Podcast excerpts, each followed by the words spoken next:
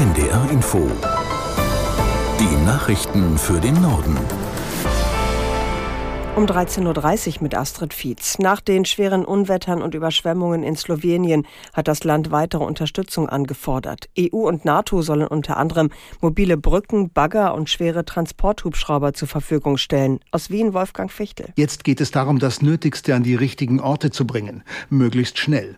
In Slowenien hat das große Aufräumen nach der Unwetterkatastrophe begonnen. Zwei Drittel des kleinen Landes sind betroffen. Die entstandenen Schäden werden auf mehr als eine halbe Milliarde Euro geschätzt. Auch wenn die meisten Straßen nicht mehr überflutet sind, heißt das noch nicht freie Fahrt. Viele Fahrbahnen sind noch blockiert. Technikerteams sind unterwegs, um unterbrochene Stromleitungen zu reparieren und vor allem Telekommunikationsverbindungen. Das dürfte noch Tage dauern.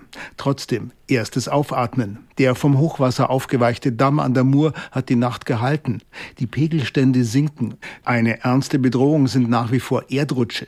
Die Hänge sind mit Wasser vollgesogen und aufgeweicht. Häuser drohen mitgerissen zu werden. Aber die meisten Menschen sind in Sicherheit.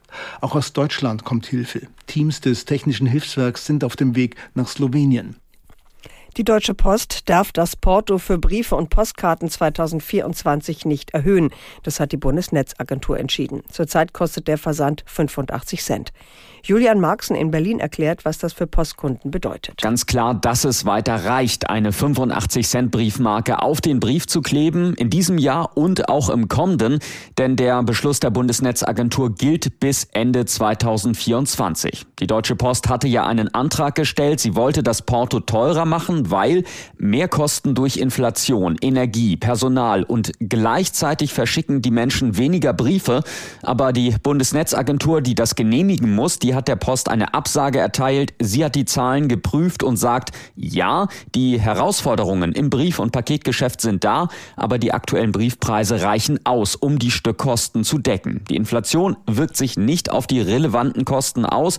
Außerdem macht die Post im Briefbereich Gewinne. Ja, und deshalb bleibt es jetzt erstmal bei den 85 Cent. Die neue Militärjunta in Niger hat nach eigenen Angaben den Luftraum des westafrikanischen Landes geschlossen. Die Sperrung gelte bis auf weiteres, hieß es in einer Erklärung. Aus der NDR Nachrichtenredaktion Britta Geldschläger. Der sogenannte Nationale Rat für den Schutz des Vaterlandes, der Niger seit dem Putsch regiert, begründete den Schritt mit der Gefahr einer Intervention. Man sehe entsprechende Vorbereitungen in Nachbarländern. Um 1 Uhr deutscher Zeit war ein Ultimatum der westafrikanischen Staatengemeinschaft ECOWAS ausgelaufen. Wenn die Putschisten die Macht nicht an die legitimen Institutionen zurückgäben und den gewählten Präsidenten wieder einsetzten, sei Gewaltanwendung nicht auszuschließen. Mehrere ECOWAS-Staaten, darunter Senegal und Elfenbeinküste, sind eigenen Angaben zufolge bereit, Soldaten nach Niger zu entsenden. Die Militärjuntas in Nigers Nachbarstaaten Mali und Burkina Faso machten dagegen deutlich, dass sie eine Militärintervention als Kriegserklärung auch gegen sich selbst betrachten würden. Russland und die Ukraine haben wieder Gefangene ausgetauscht. 22 ukrainische Soldaten seien freigekommen, hieß es aus Kiew. Unter ihnen seien zwei Offiziere, Unteroffiziere und Gefreite, die an verschiedenen Frontabschnitten gekämpft hätten.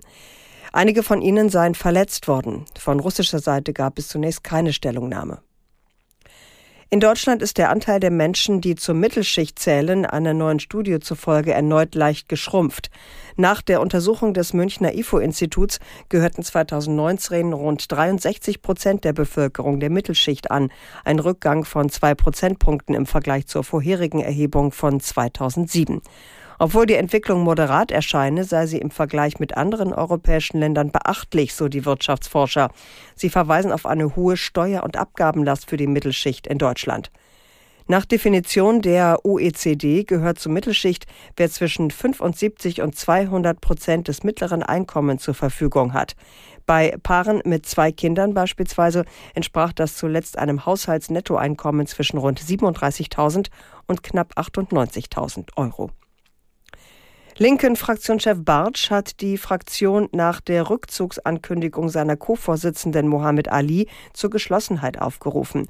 Mohammed Ali hatte gestern erklärt, bei der Vorstandswahl im September nicht mehr zu kandidieren. Aus Berlin Mario Kubina. Die Entscheidung sei keine Überraschung gewesen, macht Dietmar Bartsch deutlich. Er bildet zurzeit noch mit Amira Mohammed Ali die Doppelspitze der linken Fraktion im Bundestag. Wörtlich sagt Bartsch im Deutschlandfunk zu dieser Entscheidung, die kam jetzt nicht aus heiterem Himmel. Die bisherige Co-Vorsitzende hat ihren Beschluss zum Rückzug von der Fraktionsspitze mit dem politischen Kurs der Parteiführung und deren Umgang mit Sarah Wagenknecht begründet. Aus Sicht von Mohammed Ali läuft die Linke so Gefahr, in der Bedeutungslosigkeit zu verschwinden. Davor warnt auch der Bundestagsabgeordnete Klaus Ernst, wie Mohammed Ali ein Unterstützer von Wagenknecht.